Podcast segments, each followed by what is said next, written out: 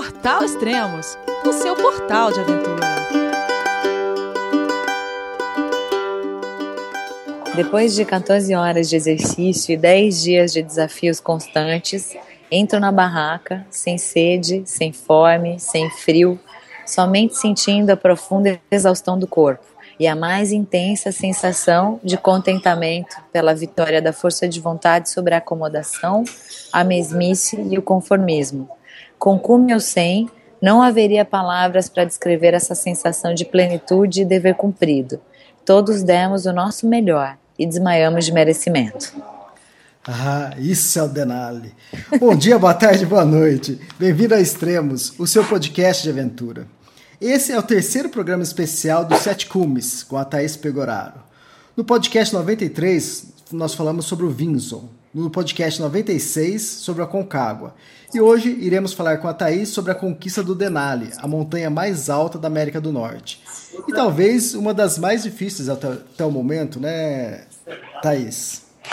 Elias, depois de estar de tá agora né, indo para a sexta montanha desse projeto, é, é fácil dizer uh, que o Aconcagua e o Vinson trouxeram um impacto de clima, é, que o Aconcagua foi um desafio emocional por eu estar voltando pela segunda vez, mas eu acho que naquele momento, em junho de 2015, quando eu comecei o projeto pelo Denali, eu poderia dizer sem sombra de dúvida que tinha sido não só a montanha mais difícil, mas a experiência mais difícil da minha vida, a mais impactante uhum.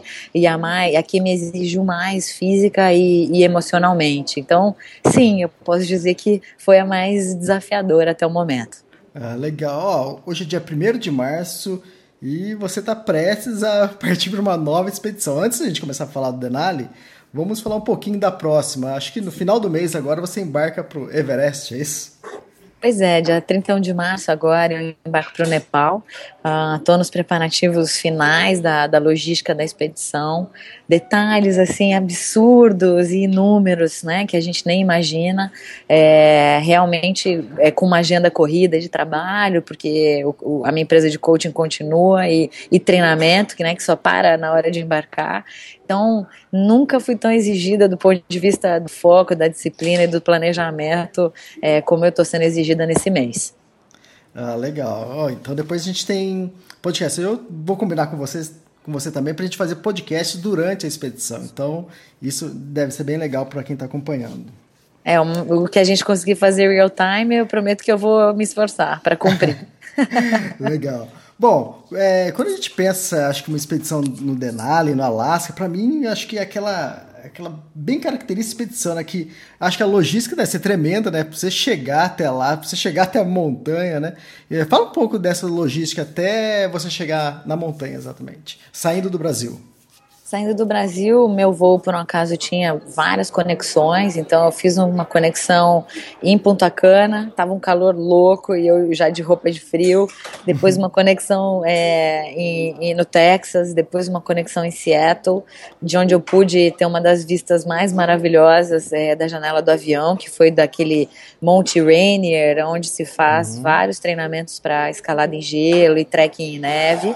E aí acabei pousando em Anchorage, que curiosamente é a maior cidade do Alasca, mas não é a capital. É, uhum. A capital é uma cidadezinha super pequena, difícil de chegar, por uma questão até estratégica e militar dos Estados Unidos, mas você desce em Anchorage, faz as últimas compras, é, os últimos ajustes aí em termos de, de equipamento e, e, suprimentos, e aí você pega um trem até Talkeetna, que é a cidade mais próxima da entrada do Denali National Park né?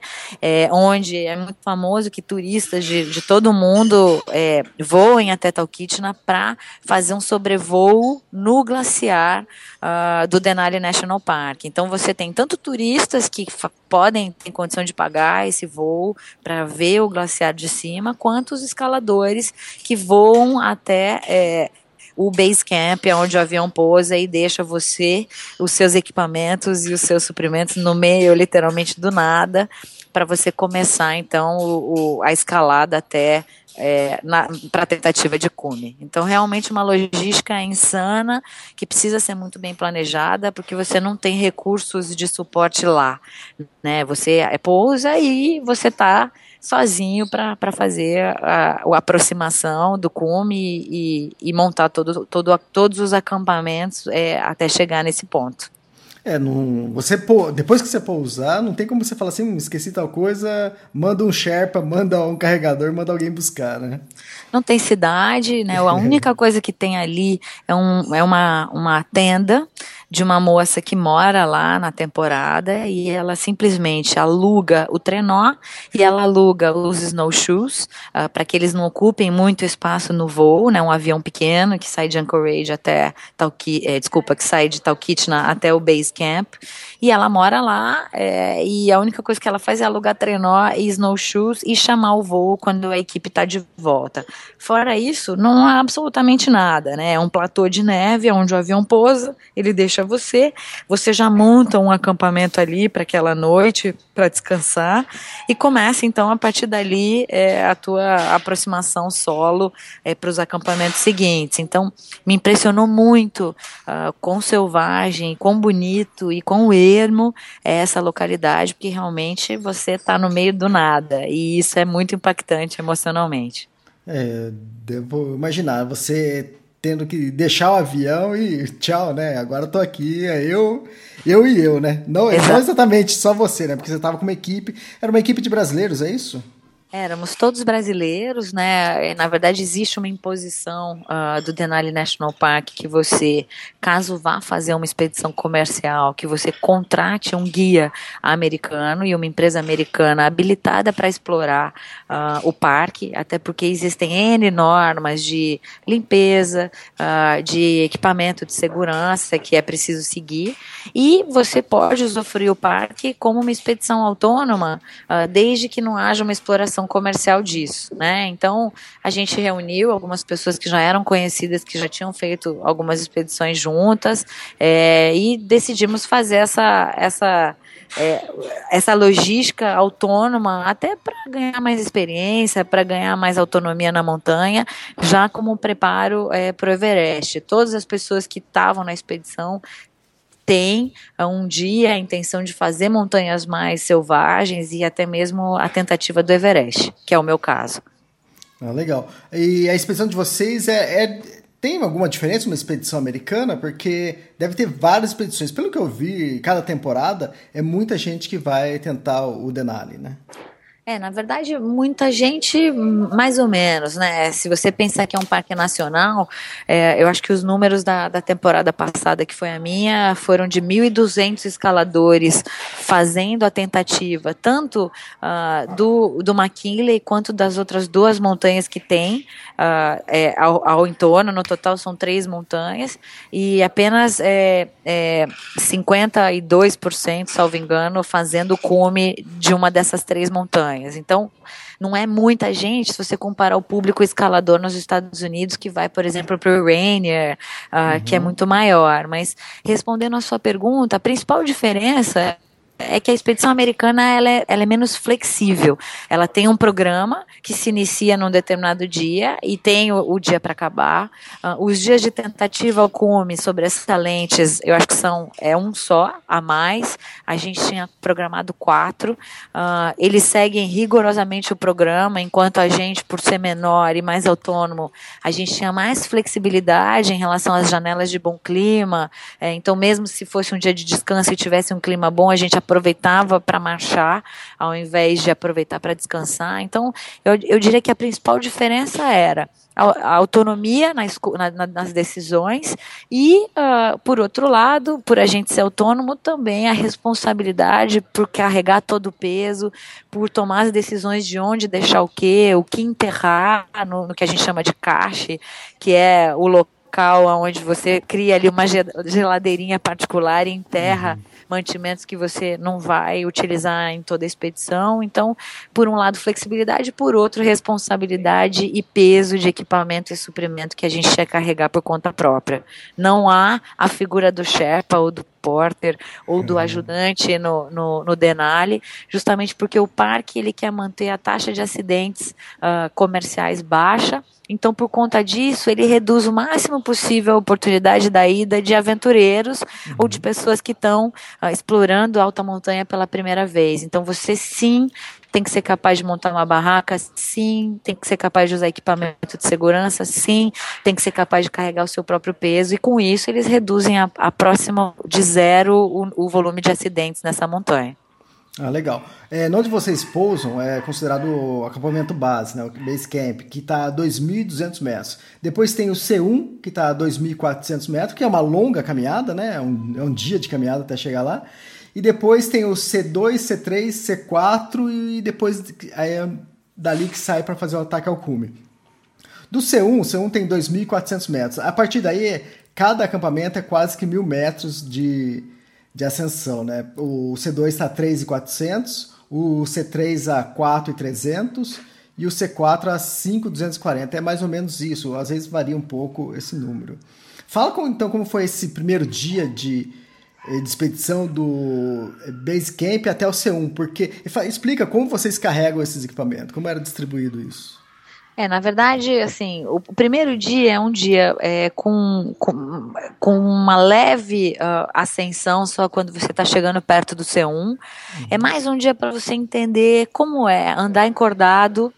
Estávamos então em duas cordadas de três pessoas. Então, como é andar encordado, puxando trenó, entendendo o ritmo dessa passada. Você está puxando trenó, usando snowshoes com equipamento encordado, então com capacete, então é muita variável para você administrar é, e também se dar conta de onde você está, o frio, a, a, paisagem, né, aquela luminosidade uh, que é sem fim e é ininterrupta, são 24 horas por dia de claridade, então é o teu corpo entendendo que alguma coisa muito diferente está acontecendo e precisando processar tudo isso ao mesmo tempo, né? Então é muito sábio até é, esse início, porque são muitas horas e você começa a se adaptar, começa a entender é, velocidade, ritmo, que é muito importante, começa a entender que é muito diferente um trekking sem encordamento e um trekking com encordamento, né? Quando você está encordado, não dá para você parar a hora que você quer, não dá para você com, comer a hora que você quer ou fazer xixi a hora que você quer, porque vira um caos.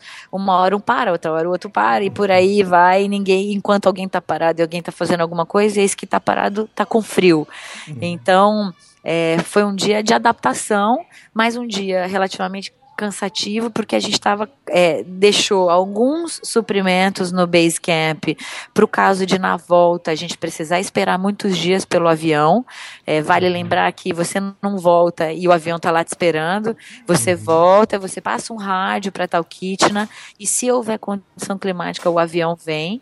É, então você pode ficar sete dias ali esperando na volta, né? Então é preciso também deixar combustível e, e, e mantimentos para alimentação da volta volta. Então a gente calculou isso e deixou e caminhou com o restante das coisas: benzina, todos os equipamentos técnicos, todas as barracas e a alimentação e, e os fogareiros, né, é, para continuar. Então foi um dia de adaptação, é, de muita novidade para processar, mas um dia que eu poderia chamar de é, agradável, vamos dizer assim.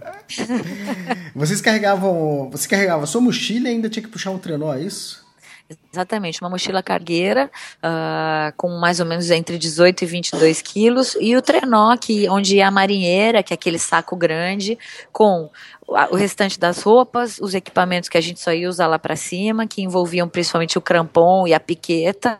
Uh, é, e as, as benzinas, né? Porque a gente distribuiu todo o peso entre todos da equipe, então, independente se fosse mulher ou homem, todos tinham a unidade de peso para carregar, sem sobrecarregar os guias ou as pessoas que tinham mais experiência.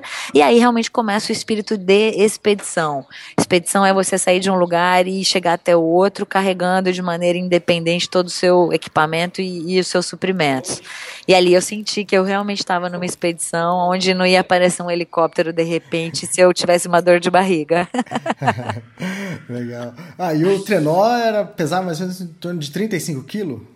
Mais ou menos isso, é mais ou menos isso. É claro que, uh, por exemplo, o, o, os dois que iam na frente ainda tinham rádio, uh, tinham um satelital, então tinha uma diferença de peso uh, eh, para algumas pessoas, mas em média todo mundo estava carregando mais ou menos a mesma coisa.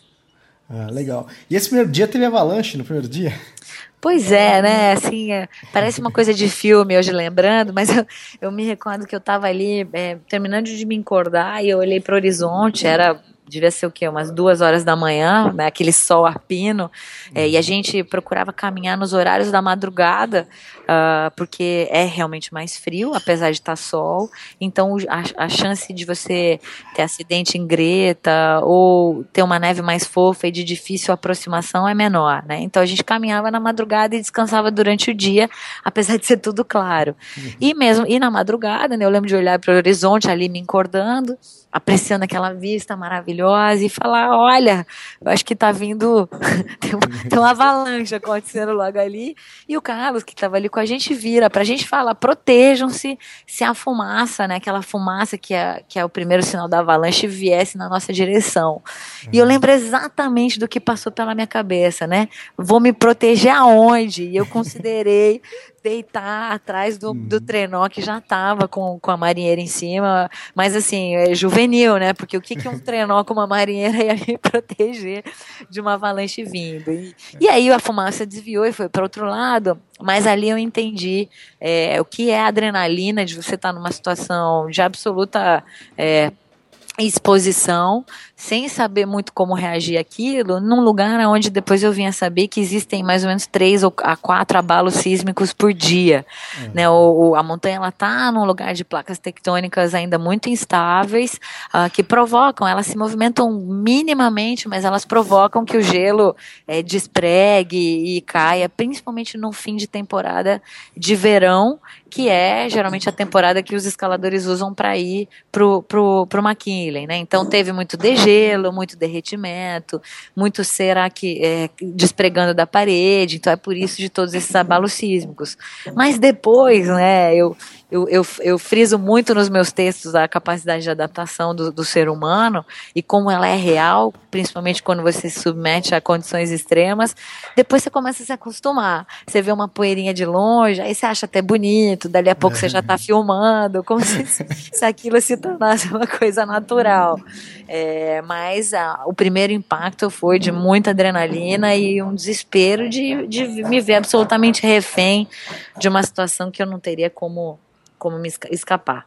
Ah, legal. Acho que o pessoal vai notar aqui que a gente vai estar tá falando. Às vezes a gente fala Denali, às vezes a gente fala McKinley, mas é tudo a mesma coisa, né? Thaís? Na verdade, não. Não é, Elias. É, acho que foi no, alguns meses atrás ou no ano Isso. passado, o Obama decretou, até por um respeito à população local e aos conhecimentos tradicionais desse povo é, que habita né, a montanha. O nome indígena é Denali, é isso que vai prevalecer. Uhum. E o McKinley foi uma homenagem a um presidente da época que tá, vai cair em desuso. E eu espero também adotar esse hábito de só falar Denali. é que, é que durante Às vezes não dá. É, então, é que muitos anos a gente passou a chamar como McKinley e outra, o, esse tal presidente nunca esteve lá, entende? Pois é. então, é. aí na, nada mais certo do que voltar o nome indígena, que é o Denali. Exatamente. Ah, legal, aí depois vocês chegaram no, no campo 1, que visualmente é, seria a base da montanha, é isso? Na verdade é, o campo 1 ele, ele começa a ser onde você percebe um, o aclive, uh, logo à frente você vê o Ski Hill, que é bastante famoso, uh, que é já um, um, aclive muito alto, onde quem é esquiador uh, usa o esqui para descer da montanha, então você vê muitos esquiadores descendo, dá uma inveja, porque eles passam uhum. numa velocidade do teu lado, carregando o, o trenó, quando você você demora dias e dias para descer da montanha, às vezes eles descem em um dia, um dia e meio, é, mas ali você começa a ter a real noção do que é essa inclinação e do que você vai ter pela frente em termos de, de desafio é, físico e, e mental. Ah, legal. E do campo 1 para o campo 2 é trabalho, é levar equipamento, levar mantimento para cima, além da aclimatação. Olha, do campo 1 para o campo 2, é, é considerado o segundo pior dia, uhum. depois do dia do, do da subida para o high camp e do, do, ataque ao cume, né? É, por quê? Porque você está muito pesado, uh, o principal cache, né, o principal local onde você deixa os suprimentos é, sobressalentes é o campo 2, então é onde você vai enterrar a maior parte das coisas, deixar o snowshoes e começar a subir um pouco mais leve.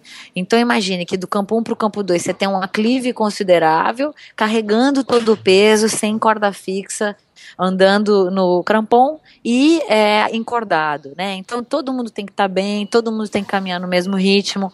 As pessoas começam a cansar, então elas eh, precisam parar mais. Isso vai quebrando um pouco a, a constância da caminhada. Então foi um dia que as pessoas da minha expedição sentiram muito. A gente teve que parar muitas vezes, estava muito quente, surpreendentemente. Algumas pessoas sentiram um princípio de desidratação. Então a chegada no campo 2 foi muito emocionante, foi muito suada.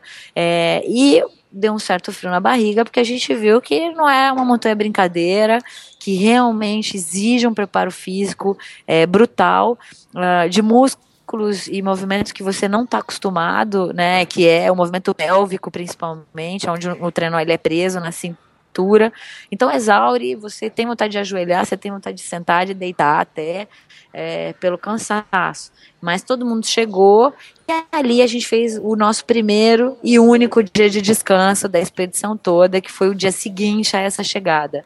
Ah. É, e mal sabíamos que a partir dali toda a janela de descanso seria uma janela boa de clima, que a gente, sabiamente ou não, não sei fazer essa avaliação hoje, mas sabiamente ou não, a gente usou para marchar.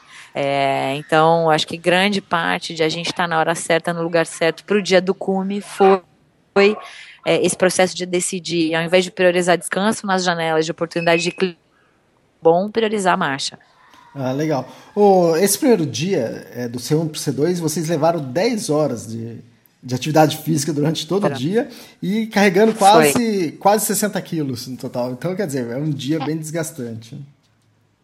Exatamente, é, foi realmente a expressão máxima de, de exigência física e mental, e é um dia que faz realmente você pensar por que, que você quer estar ali, o que, que aquilo está te agregando de experiência, uh, o que vai te exigir dali para frente. Então, a partir do C2, a expedição ganhou mais profundidade, mais concentração, mais foco, a gente ficou mais cauteloso e entendeu realmente que a brincadeira, que o buraco era um pouco mais embaixo uhum. e que a brincadeira era de gente grande.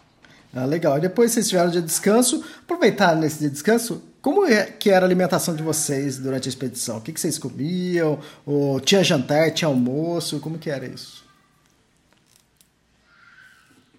A gente priorizou o máximo possível comer comida é, e postergar o máximo possível o uso de é, comida liofilizada.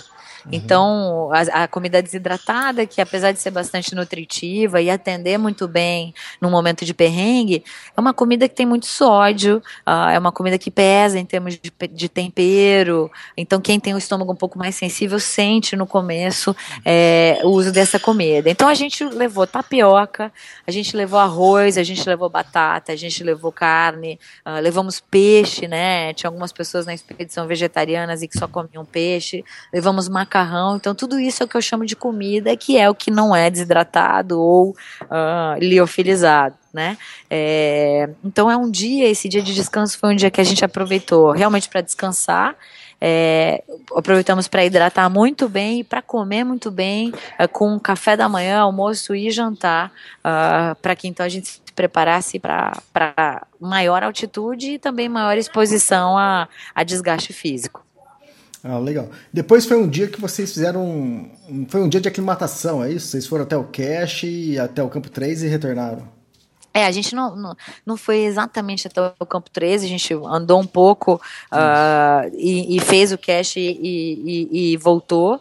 É, até porque depois disso, no dia seguinte, a gente iria até o campo 3 pararia no campo 3 e aí no dia seguinte a isso voltaria para resgatar esse cash que ficou no meio do caminho entre o 2 e o 3. Então, são quatro dias que você fica ali entre campo 2 e campo 3, sem evoluir muito na montanha em termos de altitude, mas aproveitando para aclimatar no que a gente chama de esforço ativo, de descanso ativo, uh, e trazendo os suprimentos e os equipamentos que a gente precisava para subir. Né? É, então, essa coisa do cash as pessoas não entendem muito, mas faz diferença você caminhar sem peso, descansar é, de um dia para o outro e aí voltar e buscar o, o peso remanescente num ó, descanso ativo, que é carregar peso, mas sem tanto esforço.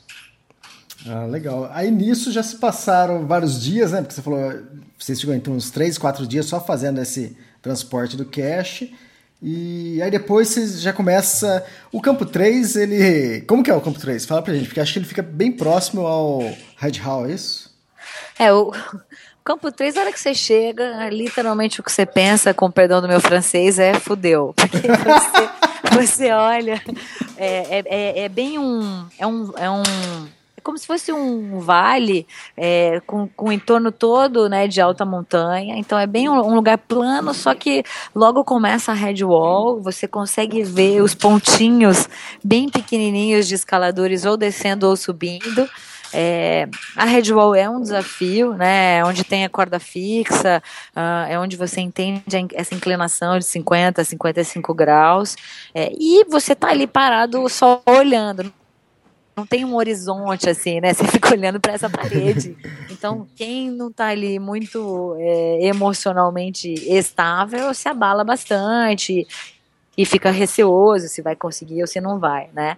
É, e, é, e é onde você tende a ficar o maior tempo da expedição, porque as pessoas só se movimentam em direção ao high camp e ao cume se a previsão de janela para os dias seguintes é muito boa. Se não, espera-se nesse campo 3, né? É o lugar de espera, não é no high camp, é o lugar de espera no uhum. campo 3. Então, você olha para um lado é a parede, você olha para o outro é da onde você veio, então aquilo começa a ter um impacto que pode ser positivo positivo ou negativo no teu emocional. Positivo de que vontade de fazer e ir logo, uhum. e negativo de puxa, né? Olha o que eu tenho pela frente é, que vai me exigir bastante. Ah, legal. E como foi a, escalada desse Red Hall? Olha, Elias, foi foi, foi um misto de emoção, com choro, com dor. É, eu comecei a sentir uma tendinite no braço, eu até escrevi isso no relato, é, porque você usa muito Jumar, né, em movimentos uh, é, sucessivos. Você não pode parar no meio da parede porque tem equipes vindo atrás de você. Então, você parar significa também atrasar uma outra equipe. Então, tem uma constância. Você tem que vencer esse emocional. Você tem que vencer a dor. É, é, então, foi exigiu bastante e, e sabendo que para mim era o maior desafio que aquilo não tinha terminado, que eu percorreria tudo aquilo de novo quando a gente fosse levar de vez vez é, o equipamento e as mochilas para uh, o acampamento, é, para o high camp, né? Então, percorrer um lugar que é muito difícil, te exige muito, sabendo que você vai ter que passar por aquilo de novo, é, é bem desafiador. É, ali, fala. Ah, só para exemplificar, porque vocês subiram uma vez para levar o cash, aí depois vocês desceram o Red Wall. Exatamente. E voltar. Aí no outro dia, ou quer dizer, aí vocês tiveram uma espera para fazer o ataque ao cume, que aí, aí sim vocês iam subir de, definitivo, né? Então você Mas... passou duas vezes pelo Red Wall. Não, e não só duas vezes, né? Teoricamente, na nossa concepção, a gente teria um dia de descanso uhum. uh, que não aconteceu, porque abriu uma janela de oportunidade de marcha. A gente viu alguns times escolhendo permanecer para descansar e a gente escolheu prosseguir. Agora, curiosamente, é aí que é muito interessante para mim e para minha profissão, uh, curiosamente você percebe que o cérebro rapidamente, quando ele reconhece que ele já passou por uma situação e que ele se adaptou para aquilo, é, curiosamente a segunda vez foi menos pior do que a primeira. Como se já houvesse uma habilidade ou uma adaptabilidade àquilo e por conta de você saber o que esperar, uh, você ter um, uh, uma, uma otimização, uma eficiência maior nos movimentos e na superação daquela etapa. Então, apesar da gente estar tá mais cansado e mais pesado do que da primeira vez, é, eu aproveitei mais, eu, eu usufruí aquele momento, eu pude olhar a paisagem, quase que desviando a minha atenção para outras coisas que não só a dor, o esforço e, e, o desgaste, né? Então foi bem interessante essa experiência, mas ao mesmo tempo muito desafiadora por ter sido um dia depois do outro e no segundo a gente está mais pesado. É, e é mais ou menos isso que você tinha falado no início, né? A diferença da, da expedição de vocês para as outras expedições, né? Que vocês aproveitaram esse dia que era para ser de descanso e como surgiu uma janela de bom tempo, vocês decidiram fazer, é, iniciar o ataque, né? E, e, e, outra, né? Olhando para trás, né, a gente vê que essa decisão foi fundamental para garantir o nosso sucesso de ataque ao cume, porque a gente estava no dia certo, na hora certa para fazer o ataque ao cume, sendo que expedições que estavam 14 horas atrás, não estou falando nem um dia inteiro, uh, não conseguiram nem a janela para fazer o ataque ao cume.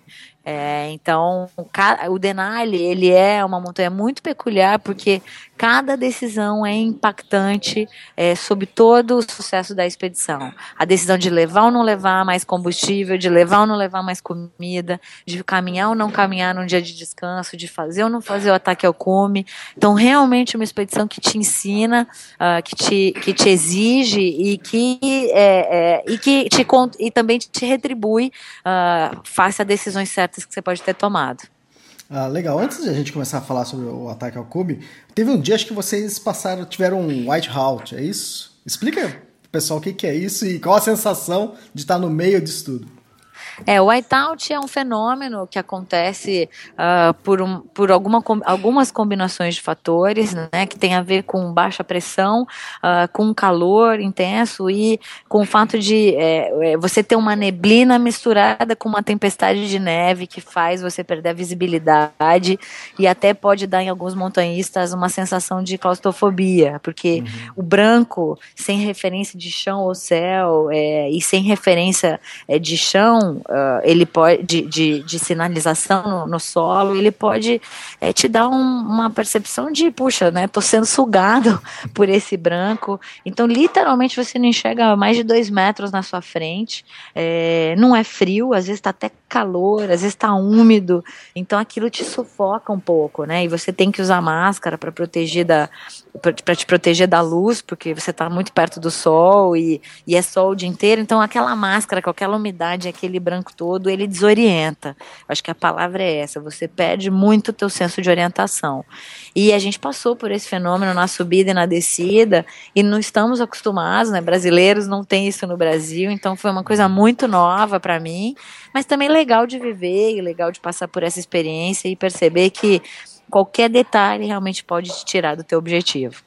Ah, e fala também sobre 24 horas de sol. Isso aí teve, você sentiu muito isso? Prejudicou? Ajuda? Isso como que é? É, as 24 horas de sol, eu tenho uma particularidade que eu gosto muito dos ataques ao cume, das marchas durante o dia, com luz. Uhum. Eu acho que é, é, te gera positividade, te deixa mais uh, uh, alerta, é, é, te faz pensar em coisas mais, posi mais positivas, melhores, né? É, então, tem esse lado bom, porque nunca fica escuro, ataque ao comer de dia e ao banheiro de dia. Por uhum. outro lado, se você não seguir algum tipo de rotina para estabilizar o teu corpo, é, para te fazer comer nas horas certas e descansar nas horas certas, é, você começa a perder referência de tudo, de horário de ir ao banheiro, de horário de descansar, de horário de comer. Então, uma expedição que passa por essa circunstância, né? Eu vivi isso no Vinson e, e vivi isso no Alasca, te demanda mais disciplina é hora de comer, então vou me forçar a comer, mesmo que o meu corpo não esteja pedindo. É hora de descansar, eu vou deitar no meu saco de dormir e, e gerar condições para para baixar a poeira e relaxar o corpo, mesmo que você não durma completamente. E claro, um, um tampão de, de olhos e, e, de orelha funciona bastante, então eu não viajo mais sem. Pode ser expedição em lugar de dia, de noite, tampão de ouvido e, e tampão de olhos eu, eu levo sempre, que ajuda bastante a você coordenar essa disciplina com o teu corpo e ajudar também a manter as funções naturais, que é dormir, dormir de noite, estar é, tá acordado de dia e comer comer nas horas certas. Ah, legal. E o ataque ao cume começa a partir da saída do C3 ou vocês chegam a dormir também no, no C4? Não, na verdade, o, o, o dia mais difícil, por todos os relatos que você, que você acompanha, é o dia da, do, do, do campo 3 para o high camp. Uhum. Uh, é um dia muito longo, é um dia que exige bastante de escalada em rocha. É, tem um trepa-pedras que é difícil de, de, de você vencer, porque você tá com o crampon, não dá para tirar o crampon, então você ouve aquele crampon raspando na, na, na, pedra, aquela, aquela, aquele barulho ele incomoda, ele, ele gera insegurança. Uh, você faz uma ascensão de quase mil metros é, num, num dia bastante, é, com bastante aclive, né? Então é dos 4,300 aos 5,200. É, e para mim esse dia foi o dia do cume, né? Eu uhum. venci essa etapa carregando mochila, carregando barraca. Você não tá mais com o trenó, mas você tá com tudo dentro da sua cargueira e, e fazendo a ascensão em corda. Então você passa todo o headwall, uh, você faz esse trepa-pedras, anda com crampon em rocha, é, em lugares muito expostos para chegar no high camp. Foi muito, muito, muito desafiador, né? De momentos até de travar, de, de choro uh, de ter descarga de adrenalina, de achar que não fosse conseguir, por sentir medo. Eu acho que foi uhum. a única montanha que eu verdadeiramente senti medo, medo de cair, medo de estar em lugar exposto, medo de uh, pisar em falso. É, então, o apoio da equipe nesse momento, de ter alguém que fala, fique calma, eu tô aqui, estamos na corda junto, uh, de um prestar atenção no outro, em, na, na, expressão, na postura, no caminhar firme, é, eu acho que isso foi muito, muito importante. O senso de equipe é, e de coordenação e de cooperação entre as três pessoas da acordada foi fundamental. Ah, legal. Eu citei várias vezes aqui no campo 4, C4, mas é mais conhecido como High Camp, né? Exatamente. 5250 ah, é o High Camp. Legal. E dali vocês dormiram e partiram pro cume? Quer dizer, vocês só vão pro High Camp quando vocês sabem que vocês vão no outro dia atacar o cume, é isso?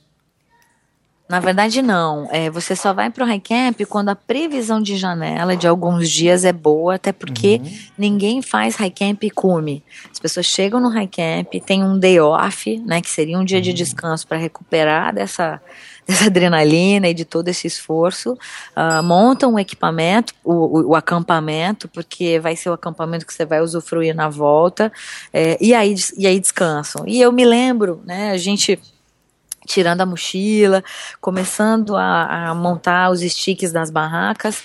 É, feliz, né, que tinha chegado ali, que estava um dia bonito, é, e que a gente no dia seguinte ia ter um dia de descanso. E eu me lembro do Carlos chegando e falando: galera, vamos comer rápido, vamos é, degelar a água e vamos descansar, porque a nossa, a nossa janela ao cume é amanhã. Uhum. E, e o que passou pela minha cabeça foi: esquece, eu não vou conseguir, não estou preparada, estou exausta, estou moída, emocionalmente uh, desgastada, abalada, e é nessa hora que realmente você tem que tirar é, propósito, vontade e, e, e, e, buscar nos membros da tua equipe apoio é, para você, enfim, tirar força sei lá de onde e tá pronto a hora que tem que estar tá pronto e não tem chumelas e não tem choramingar e vamos, vamos para as cabeças cabeças, porque afinal de contas, tudo que a gente passou ali, esse era o dia 9 da expedição, tudo que a gente passou até ali era é, era para se preparar para esse momento, né? Então, no dia 10 da expedição é que a gente fez o nosso ataque ao cume, é, e aí, enfim, você já sabe do, do fim da história. então, e, a, e a, essa expedição estava programada para 22 dias, né? Então, vocês fizeram tudo até que rápido. Quer dizer, vocês aproveitaram as oportunidades, né, Thaís? É, por um lado aproveitamos, é, teve né, ganho, obviamente, da gente estar no lugar certo na hora certa, por outro, não existia como mensurar o impacto do, do cansaço no desempenho de cada um da equipe. Então a gente estava fazendo uma aposta de seguir adiante, aproveitando a janela, uh, sem saber é, qual era o grau de exaustão de cada um que estava ali. E, como era uma expedição extremamente pequena, é, se um resolvesse voltar, provavelmente todos teriam que voltar também, né? Então, é, como eu disse, não tem fórmula perfeita. Tem a fórmula onde você ganha mais e perde menos, né? A gente imaginou que aproveitando as boas janelas de clima, é, a gente conseguiria então maiores chances de cume, mas estávamos, estávamos ali desprezando a variável exaustão, é, que poderia inclusive também impedir a gente de, de fazer o que a gente ia fazer. Ah, legal. E aí teve o ataque ao cume. Quem que era, quem que tava na sua acordada? Na minha acordada, é, bom, isso, isso mudou no decorrer do dia, é outra coisa legal de dizer, né? As acordadas elas têm que seguir mais ou menos o mesmo ritmo. Então, se tem gente que naquele dia por um acaso está mais forte, ou naquele dia por um acaso está mais lento, a acordada ela muda é, para acomodar o ritmo de cada um e não deixar ninguém perdendo energia quando teria fôlego para andar mais rápido. Então, por um acaso, naquele dia eu andei mais tempo uh, com o Carlos na frente frente, o Renato no meio e eu atrás, sendo a, a, a última da acordada. É, e a gente era a segunda acordada, tinha uma na nossa frente caminhando um pouco mais rápido. Ah, tá. Acho que a outra acordada era o Eduardo, a Eixa o, o Eduardo, a Eixa e o Alexandre Dardak, isso mesmo. Ah, legal. Então, agora fala sobre o dia de ataque ao cume.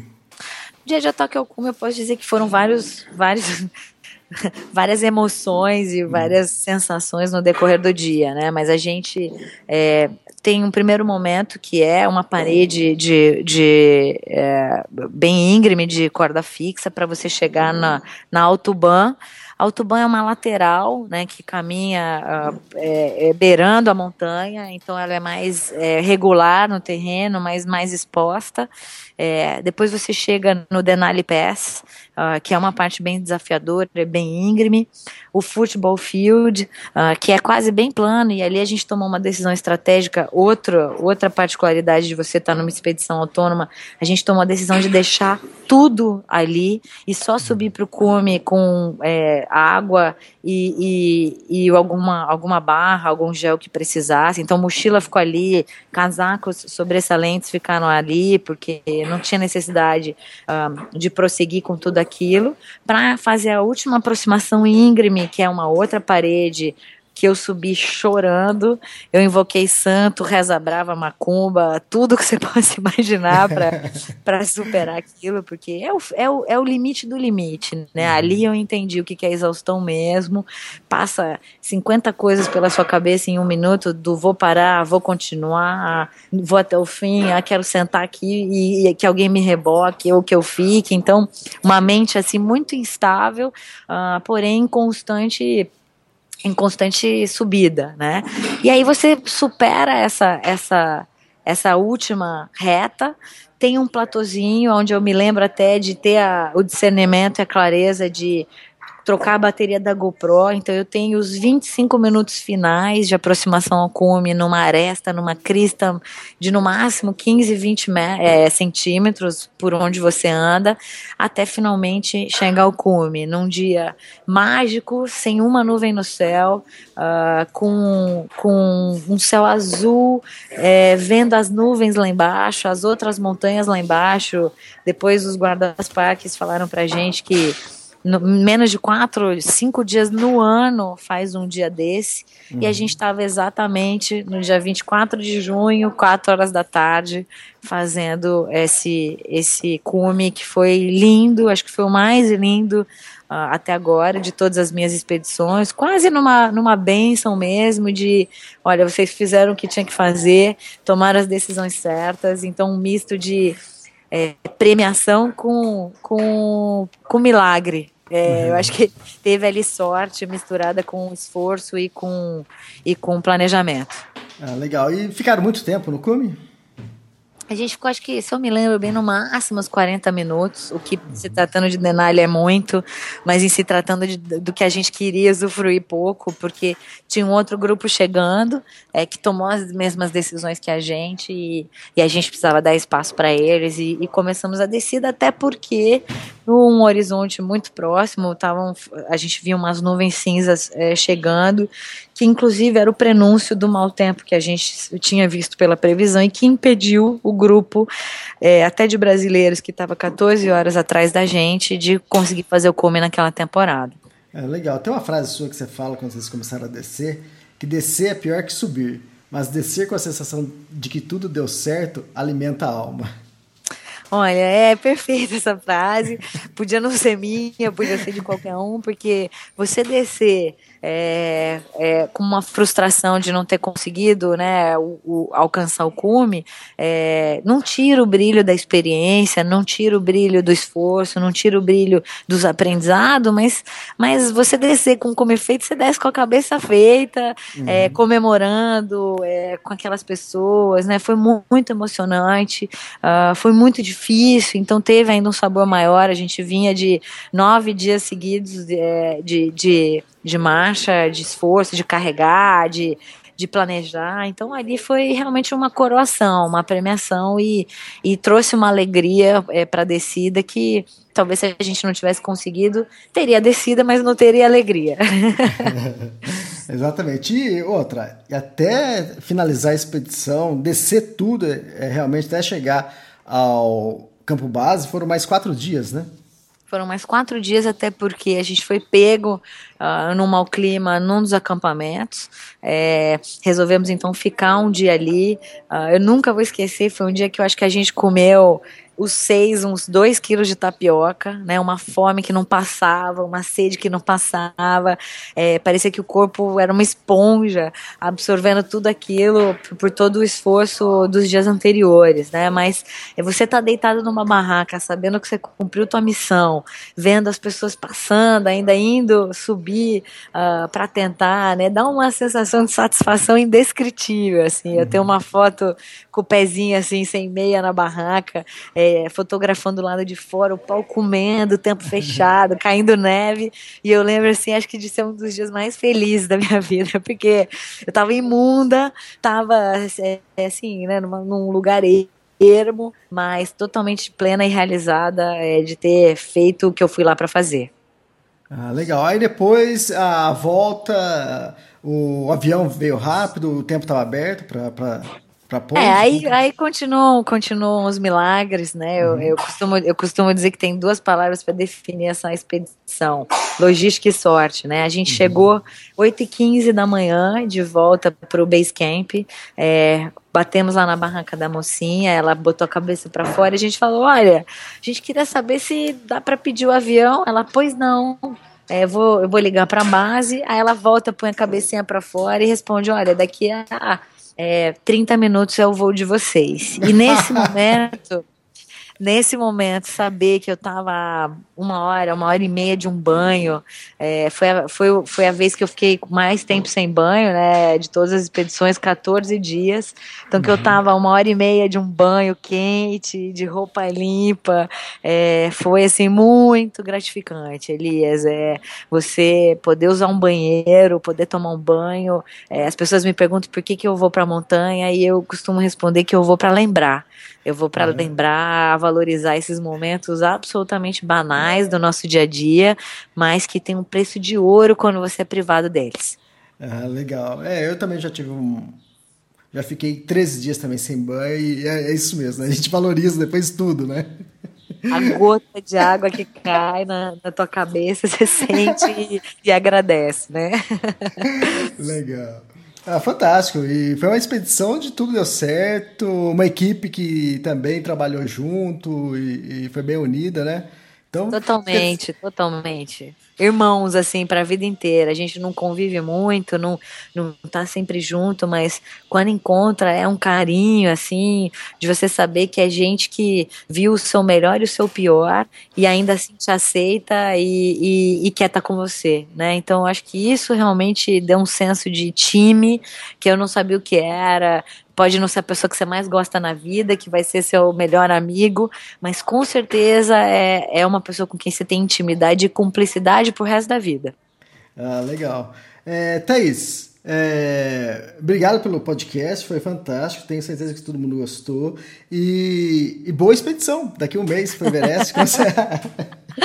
obrigada, obrigada. Eu, eu, brinco que o, o McKinley ou o Denali ele é uma escola para qualquer um que queira aprender mais sobre si, é, sobre o outro e para ter autonomia na montanha. Né? Eu voltei para casa mais sensível, mais medrosa, mais frágil, mais assustada, mas muito mais feliz por poder reconhecer todos esses estados emocionais e, e ver que a montanha ela não ensina a gente a ser mais forte, né? Ela ensina a gente a reconhecer o nosso tamanho e, e dá pra gente a dimensão do que dá e o que não dá para fazer. Legal, fantástico. Obrigado, meu Thaís. Obrigada, Elias. Um beijo grande. Até mais. Tchau, tchau.